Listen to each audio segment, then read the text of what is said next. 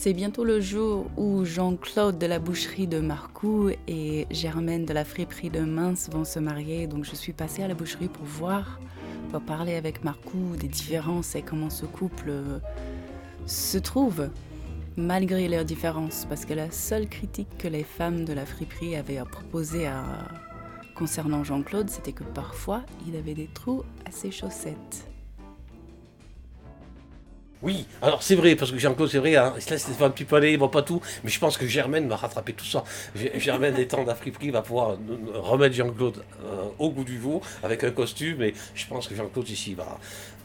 Après, Jean-Claude sort aussi d'un milieu agricole, tout ça, donc ça fait qu'il n'a pas toujours une tenue de vide. Hein. Il a de très bonnes relations commerciales, mais pas toujours la tenue adéquate, on va dire. Mais euh, quand il fait froid, il s'habille.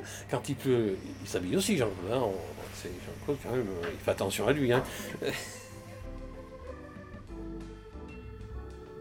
Venez voir donc participer au mariage le dimanche 19 juin. Le mariage aura lieu sous la halle de Mince à 11h du matin. Sinon, pour le définir, pour rencontrer le marié et la mariée, c'est rendez-vous à 10h devant la friperie de Mince.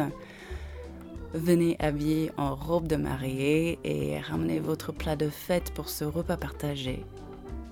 À bientôt!